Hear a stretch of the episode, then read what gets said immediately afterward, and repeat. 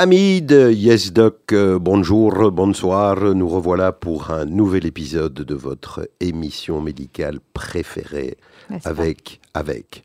Toujours la même. Mastar, Mastar, Mastar, notre Yael. Comment ça va, Maëlle Ça va. On est toujours bien? Ouais, ouais, j'attends l'été. Euh, T'attends l'été? On, est, on est mal. Oui, mais j'attends, j'attends, j'attends. Je, voilà, j'attends l'été, le soleil. Je, voilà, si tu veux que je te dise. On va peut-être déménager alors. Ça, je pense que ça pourrait se faire dans un futur proche. Oui. Ah. Eh oui. On en reparlera dans une autre émission. en attendant, ce soir, chers amis, nous avons le plaisir de recevoir pour la deuxième fois le docteur Carole Gilson, qui est gynécologue, sexologue, que vous avez découvert à l'émission précédente et qui nous a parlé de sexologie pendant une heure. Aujourd'hui, notre amie Carole revient pour nous parler de son futur opus qu'elle est en train de peaufiner. Le thème, c'est Parents, restez amants. Alors, salut Carole, comment ça va aujourd'hui? Bonsoir, ça va bien? Tout va bien. d'être là de nouveau. Oui, mais écoute, euh, oui, c'est un privilège hein, d'être là deux fois. Hein, Carole. Euh, et je vois que tu t'es euh, préparé pour cette émission Tu vas la mettre mal à l'aise. non, non, non. J'aime bien. Je, je, suis assez peu coiffée. Ah, non, non. Moi, je trouve qu'elle est très bien, notre Carole, aujourd'hui. Bon, alors, euh, bienvenue, re-bienvenue. Merci, merci. Parmi nous, on a eu l'occasion euh, de te présenter euh, à l'émission précédente, donc on ne va pas se refaire le, le, même topo. Et donc, je te propose, comme euh, ouverture, comme euh, début d'émission, de nous dire simplement, voilà, parents restés amants, pourquoi? Euh, Qu'est-ce qui t'a donné l'idée de, de, traiter ce sujet et d'écrire un bouquin? Avec plaisir. Et donc, Mais j'espère. C'est quand même le but de l'émission. Hein. Ouais, on va je vous l'avais expliqué, je pense, l'autre fois euh, qu'étant obstétricienne et sexologue, euh, enfin c'est surtout en étant obstétricienne que j'ai eu envie d'être sexologue, c'est-à-dire que je me suis rendu compte que beaucoup de patientes avaient euh, des gros soucis au niveau de sexualité et entre autres, je trouvais que dans cette période postnatale qui n'est pas juste la période postpartum classique de 2-3 mois, mais bien 6 mois, 1 an, si pas 2 ans, j'avais plein de patientes qui souffraient de de manque de désir. Euh, et souvent, ça amenait à des grandes catastrophes de couple. Et donc, mhm. c'est ce dont je me suis rendu compte euh, au fur et à mesure de ma pratique d'obstétricienne et qui m'a entre autres motivée à, étudier la sexologie. Et euh, j'en ai d'ailleurs fait mon mémoire de fin d'études, qui a été fort apprécié. Et c'est là que je me suis rendu compte que très peu de choses avaient été étudiées, avaient été examinées, avaient été chiffrées. Euh, par rapport à cette problématique-là. Et je me suis vraiment penchée euh, la tête la première dans les écrits euh, psychanalytiques et autres pour essayer de trouver des, des causes et aussi des solutions surtout. Et donc, mon mémoire, je l'avais présenté à une éditrice qui a tout de suite trouvé que le sujet était très intéressant. Et j'ai mis beaucoup de temps à me remettre au travail parce que trop de boulot, trop d'enfants à la maison. Et donc là, ça fait un an que je travaille sur l'écriture. J'ai déjà 200 pages, mais on en est encore nulle part parce qu'il y a encore tout le travail de, relecture. Et donc l'opus n'est pas encore... Euh, Peaufiné. Non, pas encore vraiment. Tu écris J'écris, j'écris, je n'arrête pas d'écrire. J'écris trop, en fait. Il faut que je me calme et que je. Et tu écris, tu écris quoi? Sur la, psychanalyse de la chose ou alors sur l'expérience que tu as dans ton cabinet? Eh bien, tout, justement. C'est ça ah. qui est chouette, c'est que je peux, je peux vraiment balayer toutes les, les, causes physiologiques, toutes les causes hormonales, par exemple, les causes que moi, obstétricienne, euh, je connais bien, et puis toutes les causes sexologiques que moi, sexologue, je connais bien aussi. Mhm. Et là où j'ai vraiment pour l'instant un, boulot à fournir, euh, où je suis presque au bout, c'est de trouver des solutions, trouver comment aider les couples euh, à passer cette, euh, ce désert sexuel, parce que c'est vraiment un peu un désert sexuel. Le désert sexuel du, post, du postpartum. Ouais. C'est ça. Déjà de savoir que long terme. Hein, déjà de savoir que les parents sont pas seuls. Exactement. Donc ne pas, voilà. savoir que voilà, un livre va, va paraître, euh, c'est que le, le, sujet revient souvent, j'imagine, en consultation. Oui. Et tu penses qu'en lisant, ils vont améliorer leur activité sexuelle? Alors, mon, mon, but est que... Non, sans doute pas, oui. Une fois qu'ils auront lu, ils auront déjà compris ce qui leur arrive. Donc, mon but, c'est d'aider les parents à comprendre qu'ils ne sont mhm. pas seuls, pourquoi ça leur arrive, et pourquoi ça, a déjà arrivé à beaucoup de gens avant eux, bah mais c'est tabou. Sexualité, maternité, euh, ces deux mots, euh, c'est un peu tabou, c'est un peu le truc qui va pas bien ensemble, que personne ne, veut aborder, et entre autres les soignants. Donc quand j'aurai fini ce livre, je vais vraiment aller taper le clou, par exemple, dans les réunions médicales, taper le clou pour que les sages-femmes, les obstétriciens euh, puissent offrir quand même un tout petit peu d'écoute attentive et d'aide. Et des réponses. et des réponses.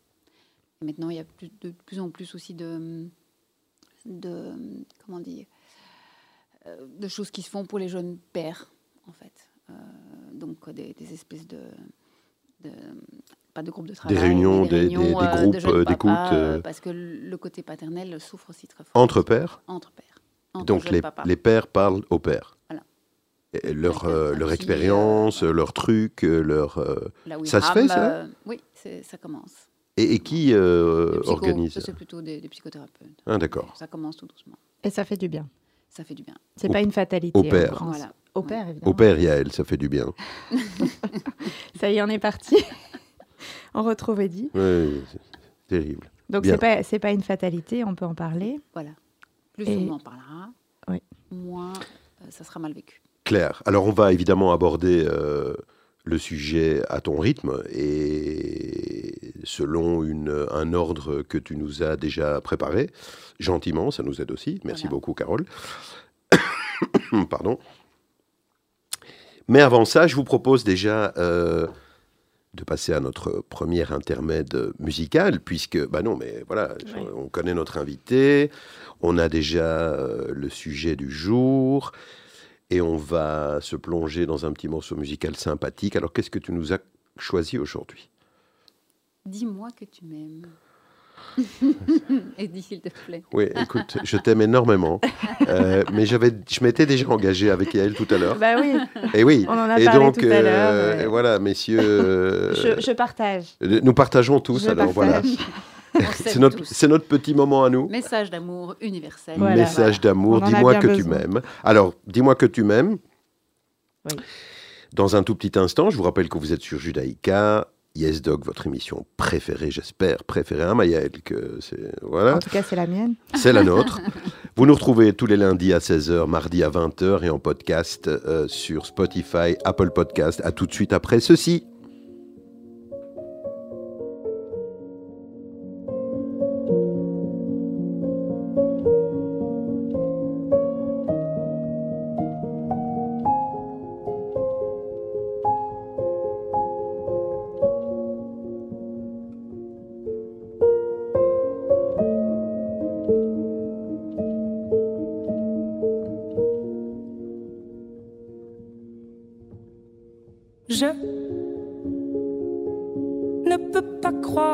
Tu.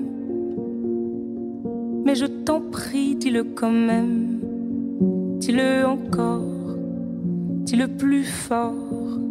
Peut-être qu'au fond, au fond j'ai tort et que tu m'aimes alors. Alors dis-le sans t'arrêter, dis-le encore, faut répéter pour que ça rentre.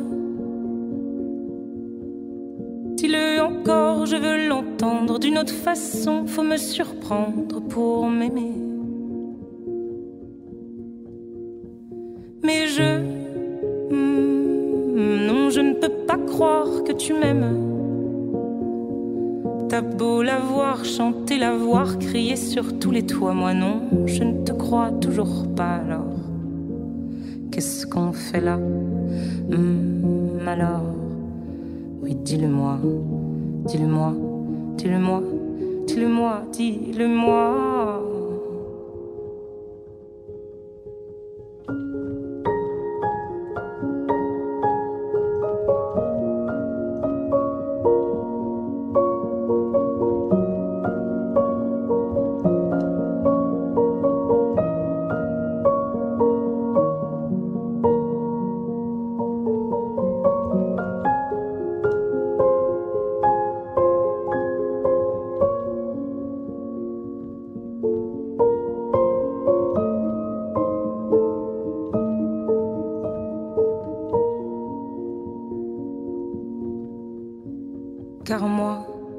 Vécu des amours malheureux.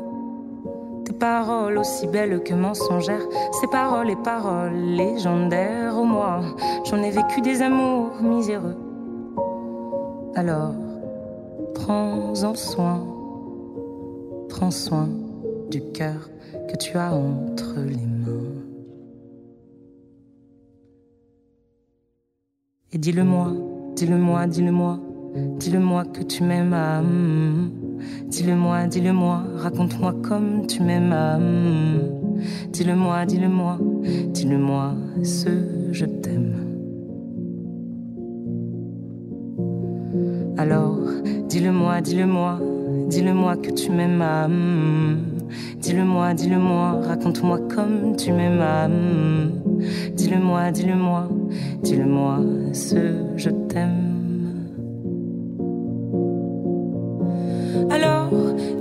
Dis-le-moi, dis-le-moi, que tu m'aimes.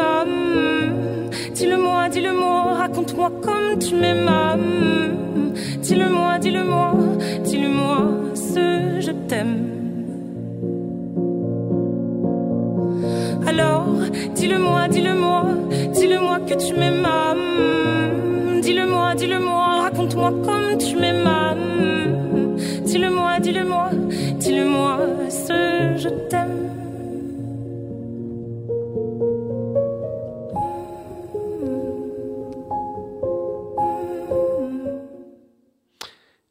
Nous revoilà pour cette deuxième partie d'émission avec Carole Gilson, gynécologue, obstétricienne, sexologue, et Yael, radiologue.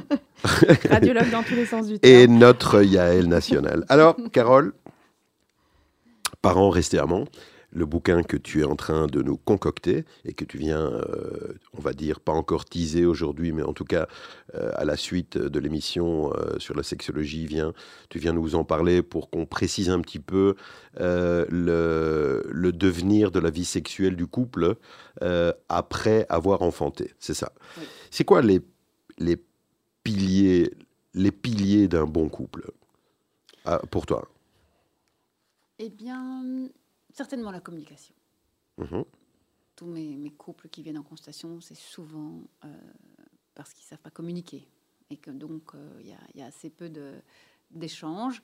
Donc, l'échange euh, et la communication, ça c'est sûr. La sécurité, l'amour, la tendresse, l'amitié, mais évidemment la sexualité. pour moi, la sexualité, c'est comme c'est peut-être comme un airbag du couple. C'est-à-dire que s'il n'y a pas de sexualité, au premier conflit, ça part vite en sucette. Tandis que s'il reste une intimité sexuelle, ça peut faire un petit, oui, comme un, comme un airbag euh, en cas de dispute, et donc ça permet de, passer outre, ou en tout cas... sur l'oreiller.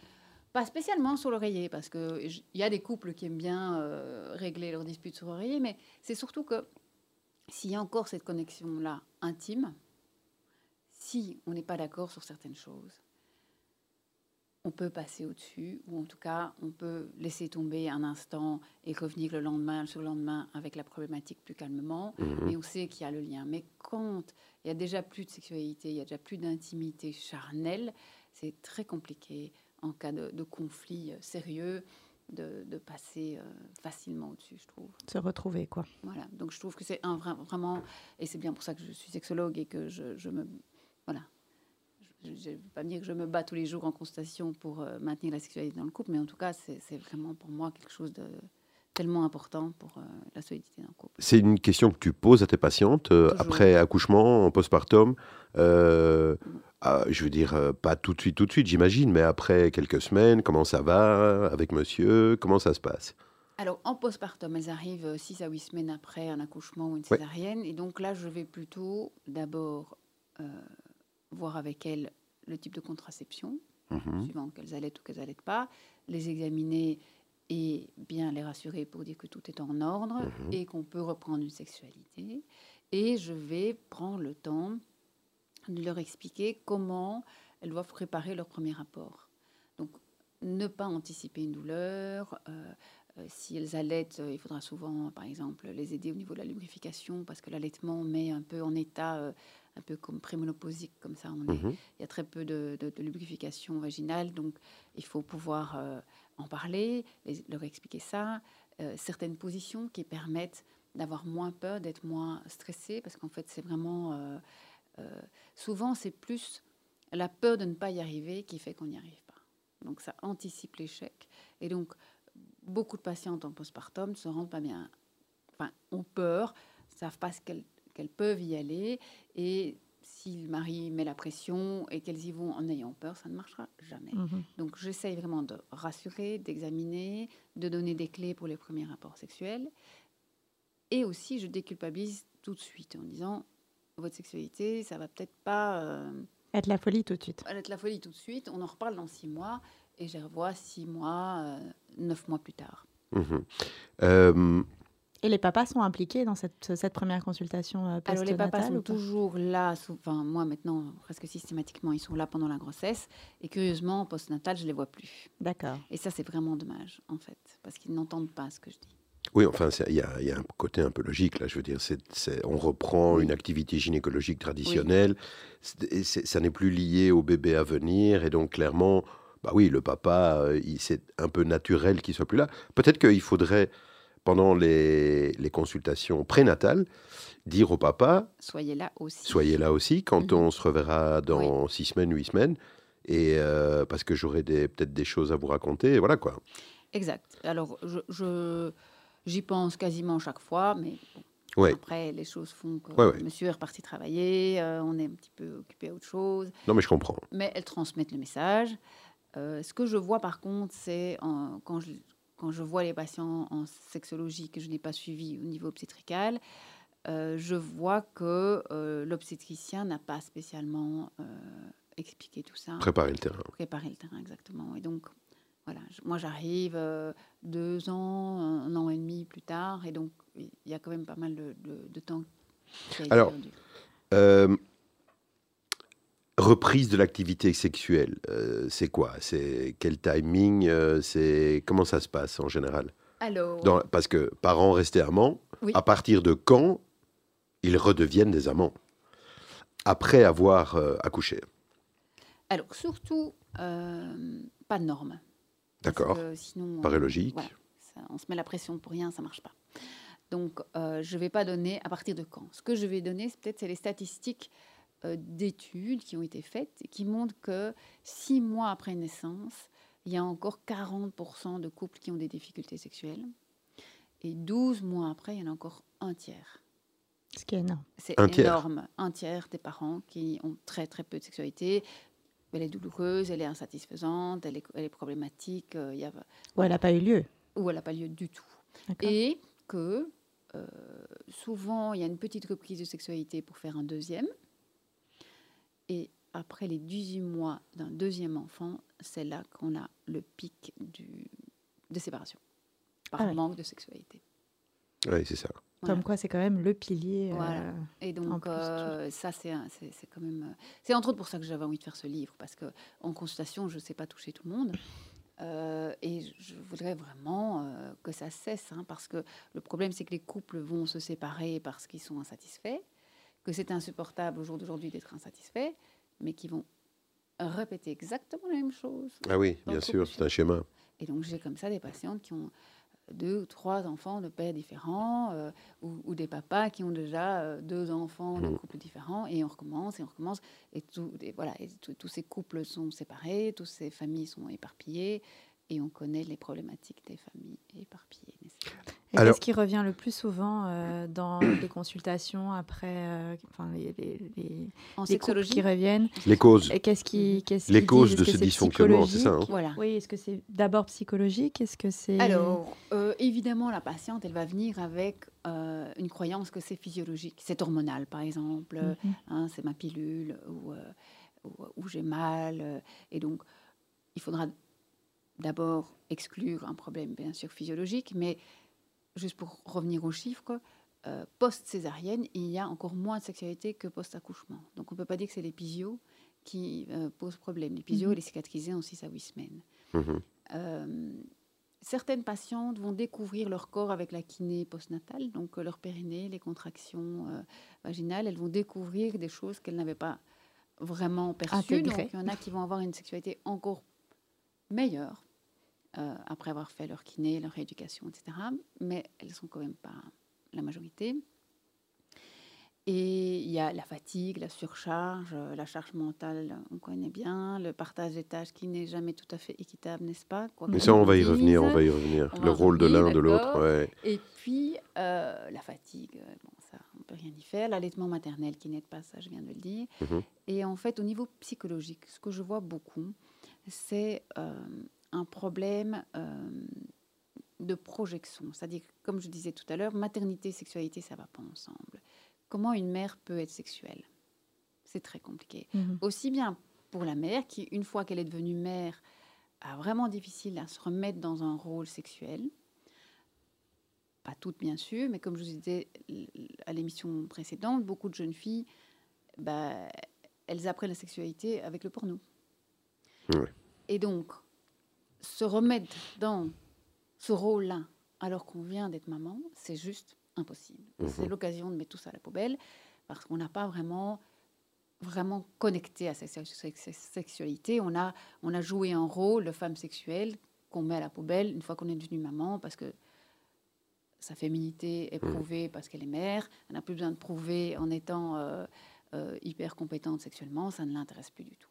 Donc c'est des femmes qui n'ont pas vraiment développé une sexualité habitée, j'appelle ça vraiment euh, quelque chose euh, d'incarner, qui vont le jeter à la poubelle euh, parce qu'elles n'ont plus le temps.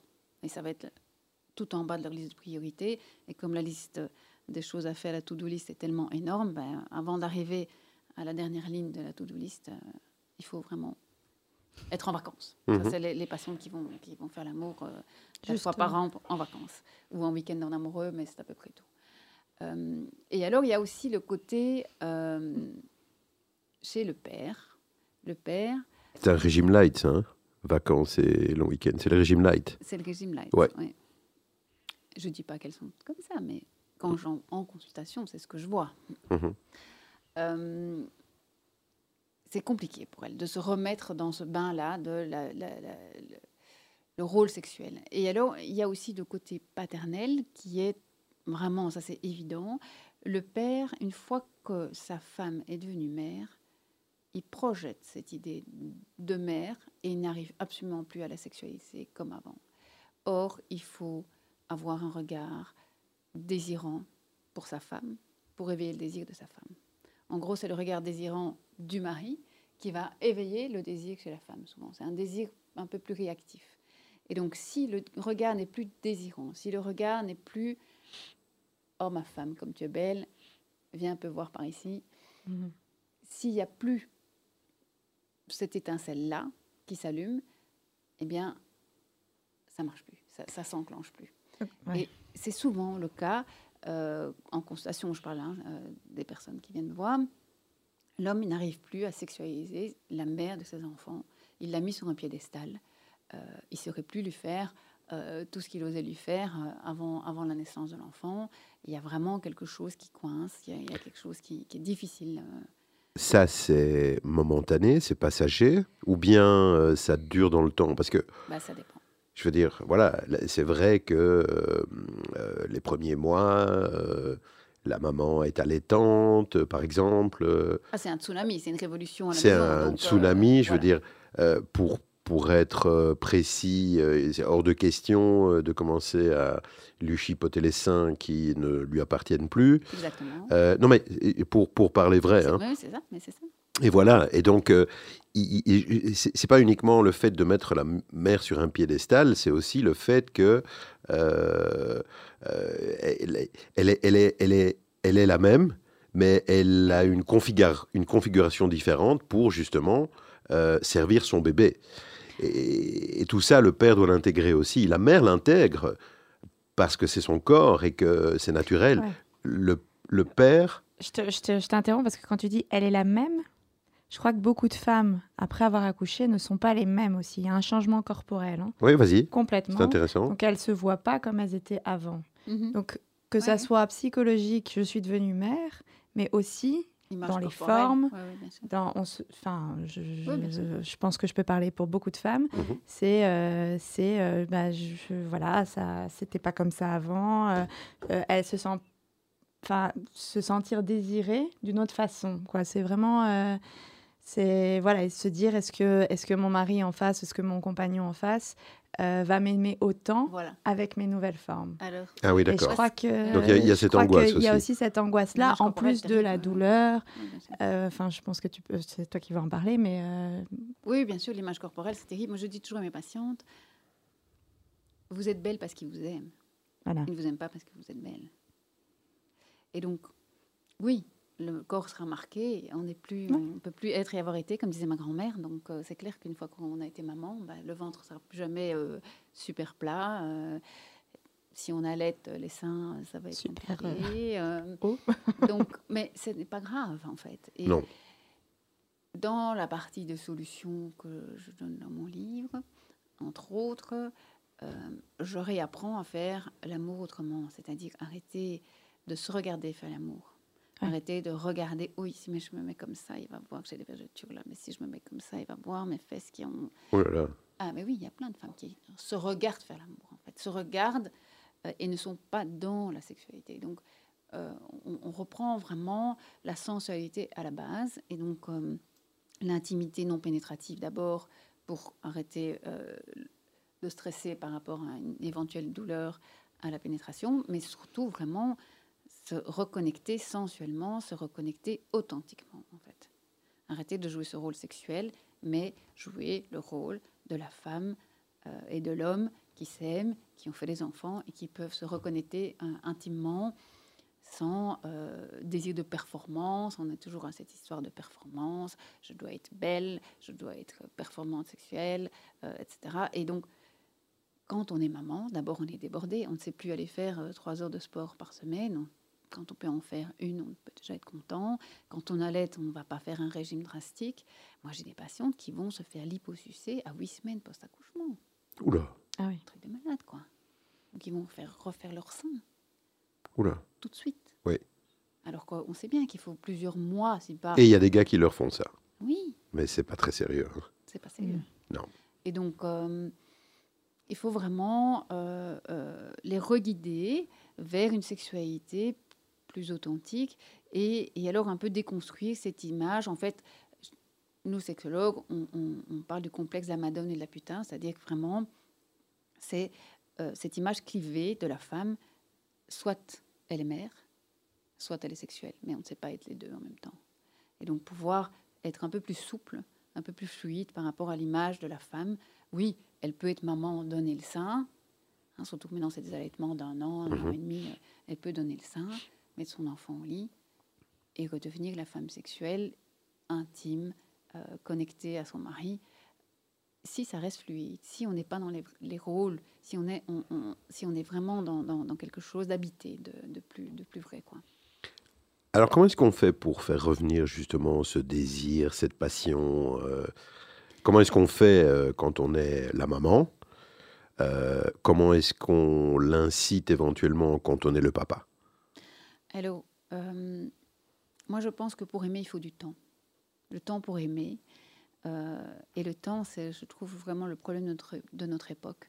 Encore aujourd'hui, je n'ai vu que des patientes débordées, épuisées, qui courent, qui, qui essaient de gérer quatre agendas en même temps. Moi, moi pareil d'ailleurs. Euh, et, les seules qui étaient pas stressées parce que débordées par un agenda, elles étaient en, en, en congé maladie de burn-out. Donc, on a vraiment un problème avec le temps. Euh, tout le monde est pressé et, se met des tas de choses sur l'agenda euh, non-stop.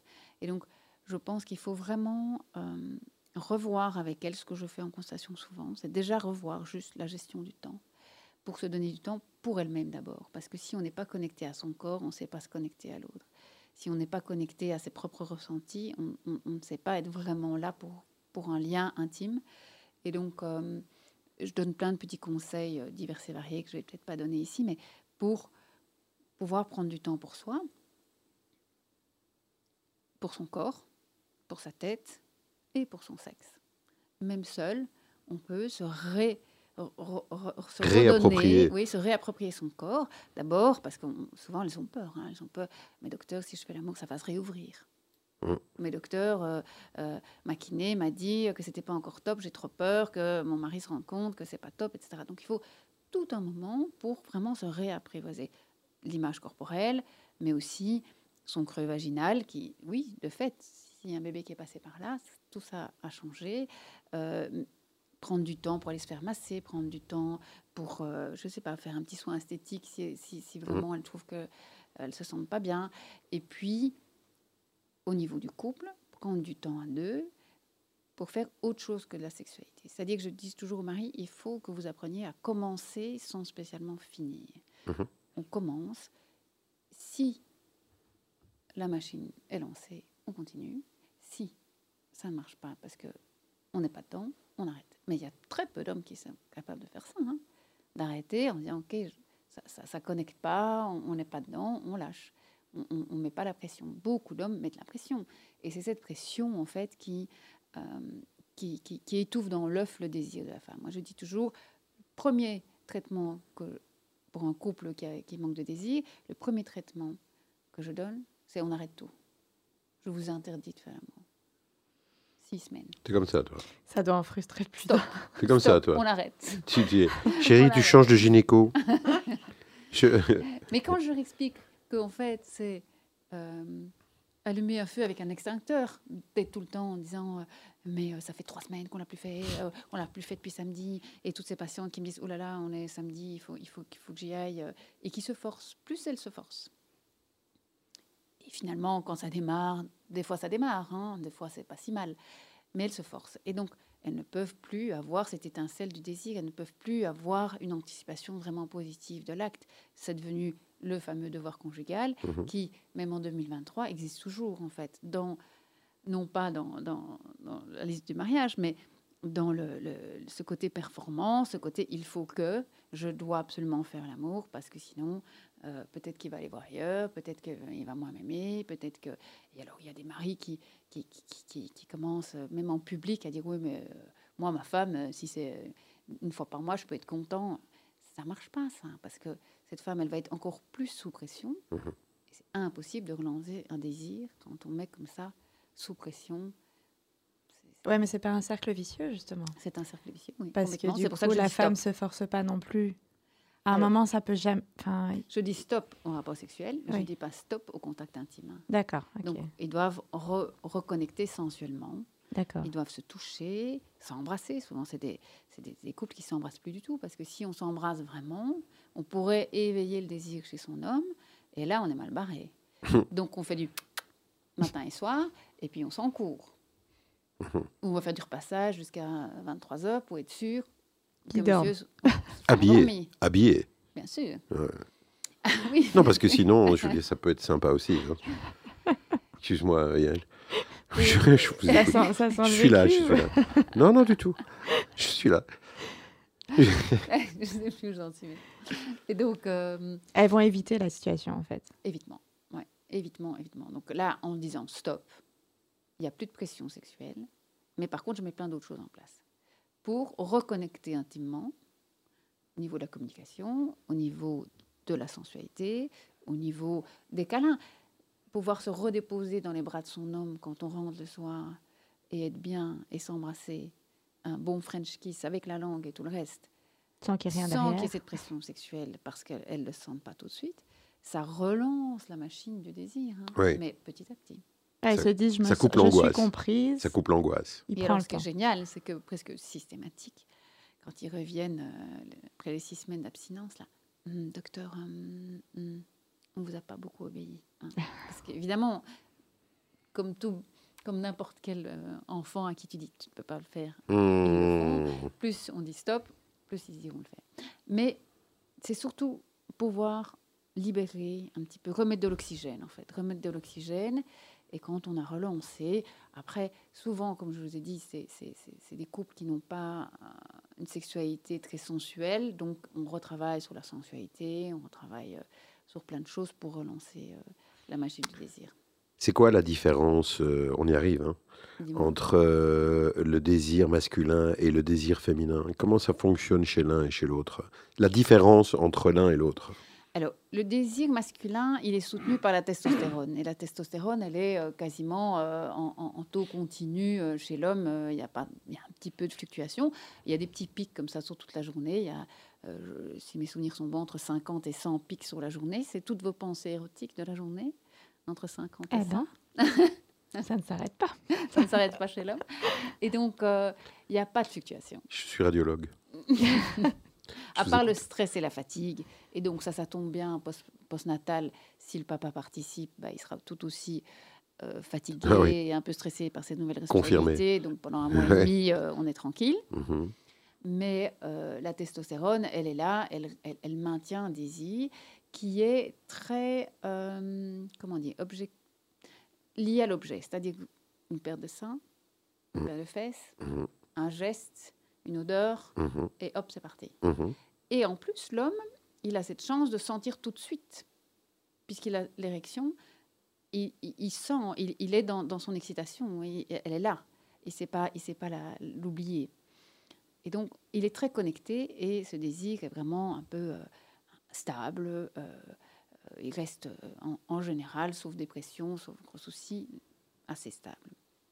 La femme, c'est tout autre, puisque la testostérone chez la femme, elle est elle est présente, mais très très peu.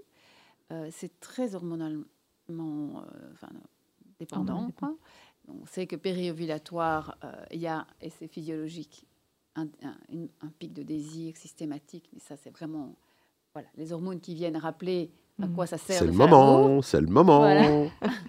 et alors certaines tu en, bien fait. Oui, mm. certaines en prémenstruel, donc juste avant les règles, ont ça très fort aussi. Mais ça, ce sont des, des petits pics pulsionnels mais si on doit compter que là-dessus, bah, la femme fera alors euh, l'amour deux fois par mois. Mhm. Si on compte que sur le pulsionnel. Heureusement, on le sait, chez la femme, le désir il est cérébral pour euh, presque 90%. Donc tout est là, tout est dans sa tête, tout est dans le contexte, tout est dans le sentiment de partage, de connexion, le sentiment d'être comprise, le sentiment d'être écoutée, le sentiment d'être aimée, le sentiment d'être désirée, la sensation euh, la connexion avec son homme. Et donc, si elle est stressée, crevée par le boulot, par les gosses, euh, par tout ce qu'il y a à faire. Mais qu'elle le sent. Alors, il faut un minimum de contexte.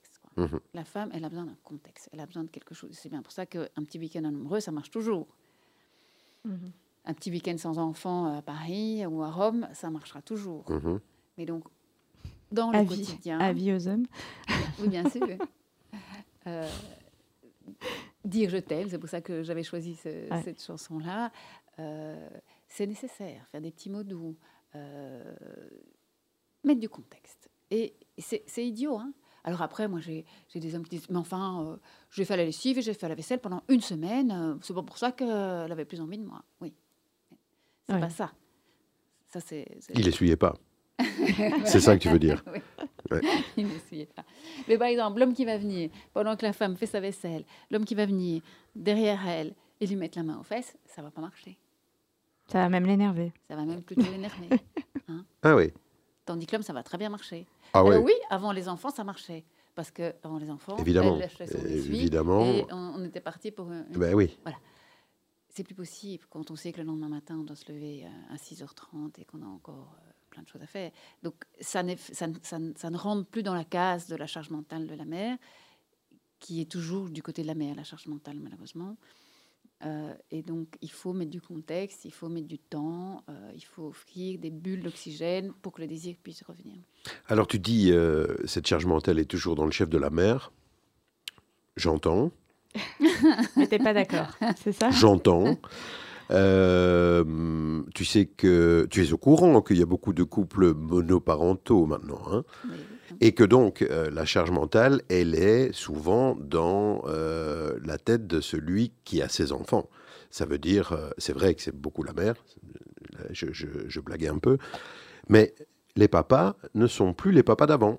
On est d'accord. On est d'accord. Alors qu'est-ce qui a changé? Qu'est-ce qui a changé chez les papas? Pourquoi est-ce que ces papas ont changé? Est-ce que c'est euh, Ce sont les, les, circonstances qui ont fait que les papas ont dû changer, une, pression sociale ou qu'est-ce que tu en penses? Ben, C'est déjà les nouveaux pères, les pères mères. Le fait que les femmes travaillent. Donc, euh, euh, comme les, les, femmes ont autant de travail que l'homme, ben oui, l'homme, euh, il est pied de participer un tout petit peu plus à tout ce qui se passe au niveau de, de la parentalité. Alors maintenant, c'est génial hein, que, les, que les, pères participent. Personnellement, mon compagnon, il avait ses enfants en garde alternée, ils étaient tout petits, hein, et c'était une semaine tout seul, hein, une semaine avec ses deux tout petits tout seuls. Son fils l'appelait Mappa d'ailleurs, parce que il était tellement maternant. Ma fille m'a appelé comme ça aussi. c'est eh oui.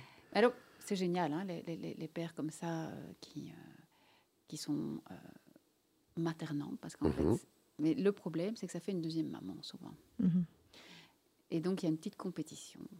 Il y a une petite bagarre. Raconte ça, raconte, raconte. Mais par exemple, j'ai des, des, des, pères qui sont jaloux du fait que la mère allait, parce qu'eux ne peuvent pas allaiter. Donc, ils ne seront pas aussi proches de l'enfant, ils ne seront jamais aussi proches de l'enfant. Et donc, j'ai des pères. Alors, il y a des pères qui n'aiment pas euh, l'allaitement parce que la poitrine, c'était la propriété de monsieur et ça devient la propriété du bébé. Et que donc, mm. euh, là, on revient au complexe Madone, putain. Mm-hmm. Euh, la, mère est dans la femme, la femme dans la mère. Et donc, ça devient trop compliqué pour eux. Et franchement, ils poussent leur, leur compagne à arrêter d'allaiter très vite. Et d'autres qui veulent participer plus et sont jaloux de la connexion que la mère a pendant l'allaitement. Et donc, euh, voilà, il, pousse un peu. Euh, mais ça, c'est quelque chose de classique que tu vis souvent? Ça arrive. Pas classique, mais ça arrive. Ouais. Ok. C'est assez étonnant, je trouve. Bah, donc, il y a vraiment une espèce de compétition. C'est un, peu pathos, hein, entre nous, soit dit. Euh, c'est assez pathos, hein, ça. Mais, pas de jugement, pas de jugement. Non, non, pas de jugement, mais c'est pathos. ok, mais il n'y a pas uniquement l'histoire des saints, on en avait parlé d'ailleurs tout à l'heure. pourquoi les pères ont changé? Qu'est-ce qui fait que les pères ont changé? Alors, les pères, je pense, peuvent enfin, les hommes peuvent enfin montrer un tout petit peu plus leur sensibilité, leur vulnérabilité. Euh, ils peuvent vraiment euh, s'exprimer sans être. Euh, voilà, on n'a plus besoin de l'homme fort qui ramène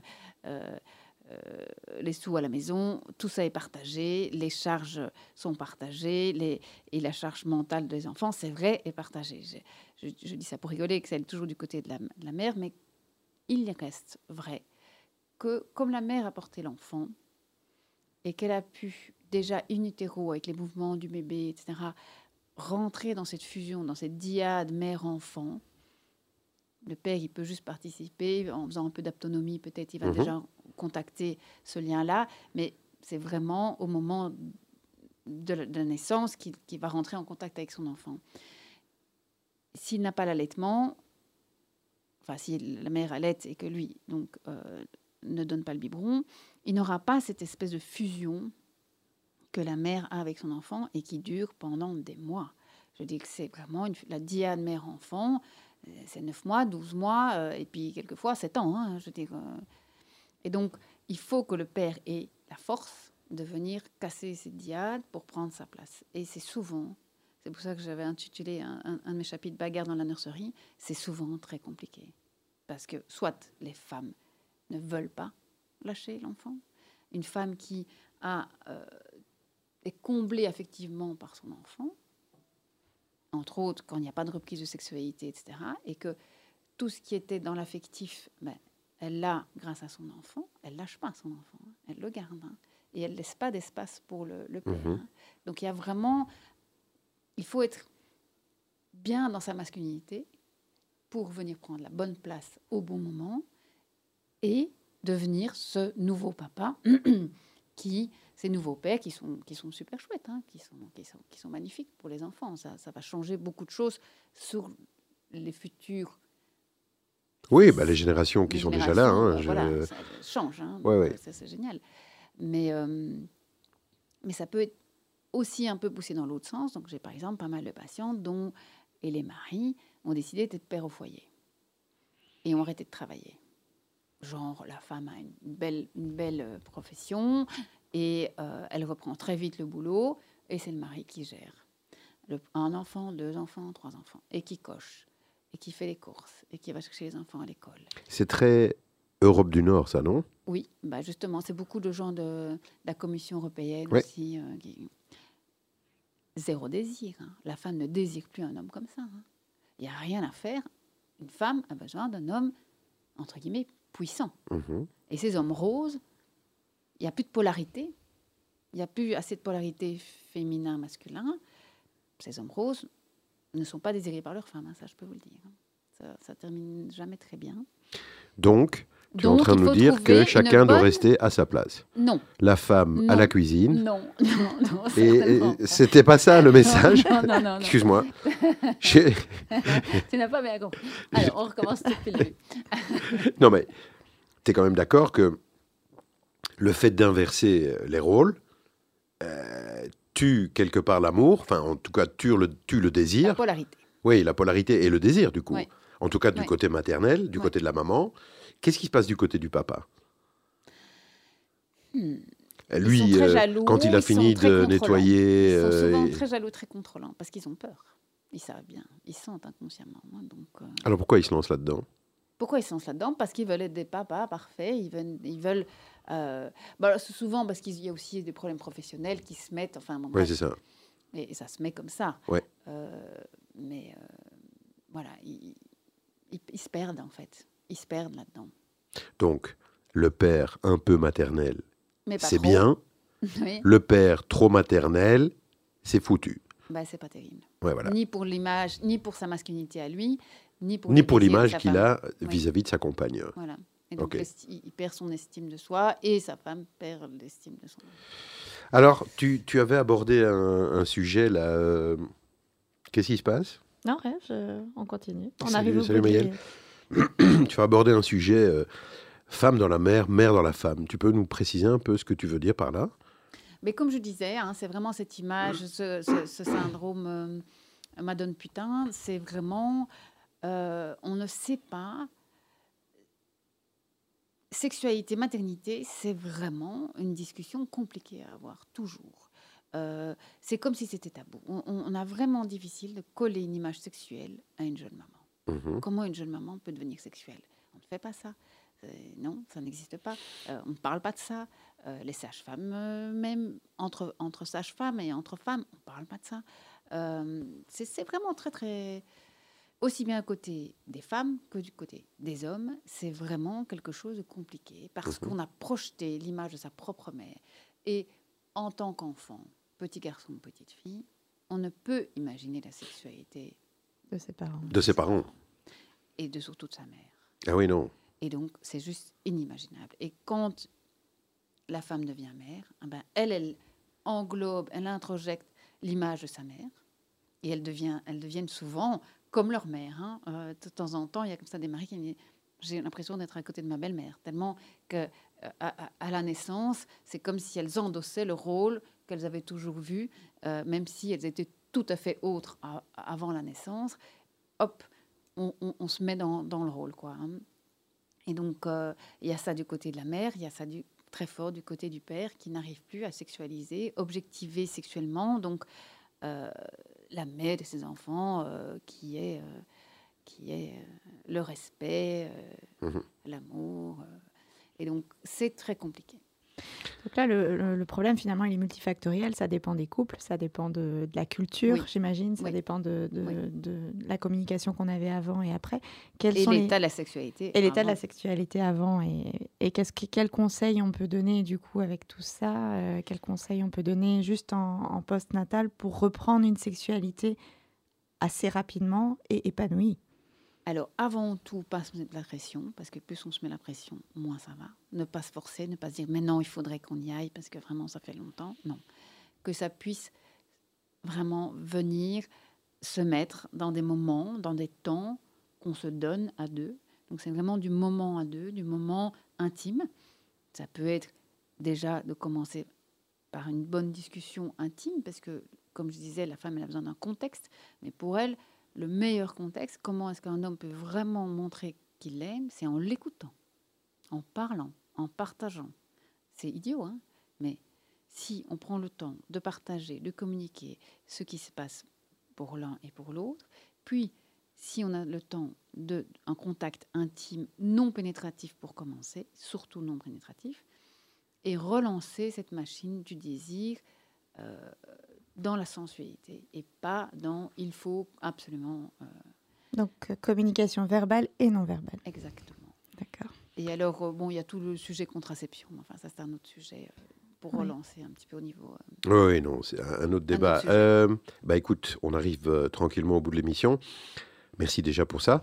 Euh, si tu devais donner euh, un petit message, là, take home messages, tu vois, euh, petit message de fin là, aux papa maman qui nous mhm, écoutent, mhm. aux futurs papa maman qui nous écoutent, tu leur dirais quoi?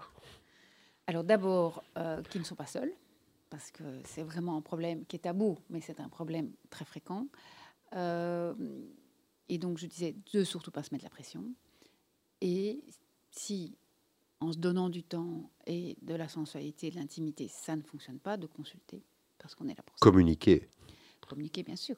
Communiquer. Et, et alors, je, je rebondis sur ce que tu nous as dit avant. Messieurs, oui. arrêtez de faire la vaisselle. arrêtez de nettoyer. Arrêtez de faire toutes ces conneries qui n'ont aucun intérêt. Non, c'était. T'as bien compris le message. C'était une partie du message. Hein. T'as bien compris. Rester des mâles. Rester des mâles puissants. Le partage des tâches, ça c'est. Mais oui, le bon bah euh, outre outre hein. outre la blague. Euh, idiot, hein. Évidemment que le père doit être euh, aidant, doit être là, doit être présent et et, et ça n'a rien à voir avec la sexualité en l'occurrence. Hein. Ici, c'est vraiment partage de tâches et aide de l'autre et c'est une team. S'il n'y a pas ça, il y a de la rancune qui, qui, qui, qui, oui, oui, tout à fait. est rentrée et qui, s'exprime. Euh, voilà, eh bien, Carole Gilson. Merci. C'était très chouette. Deuxième passage chez nous. C'était tout à fait bien. On va peut-être trouver un truc pour un troisième passage, hein, parce que c'est très sympathique. Bah, la contraception, pas. Oui, à l'occasion, la contraception. voilà. moi je propose. Oui, ça sera très très bien. Euh, avant de nous quitter, euh, vous savez que notre ami Carole nous a choisi un deuxième morceau musical. Alors de quoi s'agit-il, très cher? Et j'ai choisi euh, Mountain to Move euh, parce que je trouve que c'est vraiment ça. Il faut bouger une montagne. Bouger les montagnes pour arriver à retrouver, la sexualité euh, que, que, Parce qu'on s'en fait une montagne. Moins on en fait, plus on, on en fait une montagne. Ok. Ok, merci beaucoup Carole. Euh, nous recevions Carole Gilson, qui est gynécologue, sexologue et qui nous parlait de son opus à venir, de son bouquin qu'elle est en train d'écrire. Parents restés amants, c'était intéressant. Yael. Euh, à la prochaine Mais pourquoi moi? Ah, parce que j'ai envie. Ah, alors avec plaisir, évidemment. Ça dit on se retrouve. Euh, mais écoute, oui, on va, on va se refaire ça euh, sous peu. Vous étiez sur le désir des femmes. Le désir des femmes, euh, et nous, on peut rien refuser au désir des femmes. Vous étiez sur Yes Doc. Restez amants. Oui. restez parents d'abord, hein, et puis restez amants. Et à la prochaine fois après The Mountains.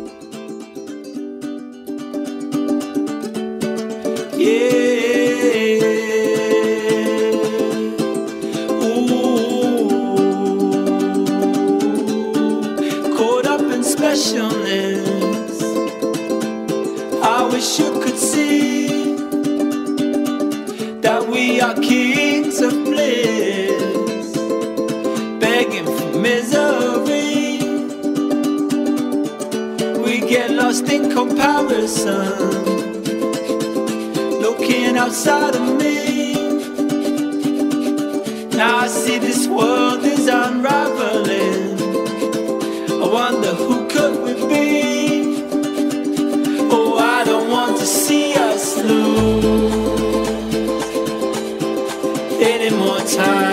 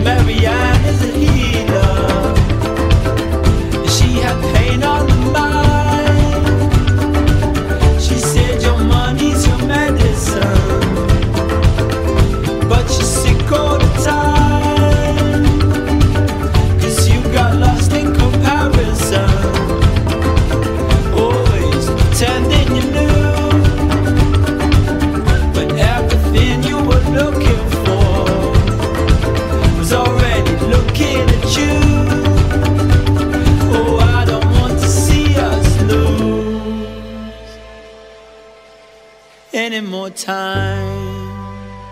This moment is a mountain to move. So move it inside and wake up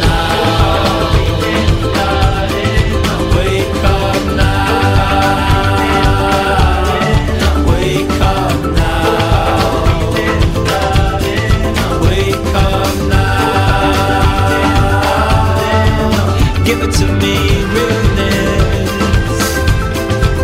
Give it to me, stillness. Give me some forgiveness.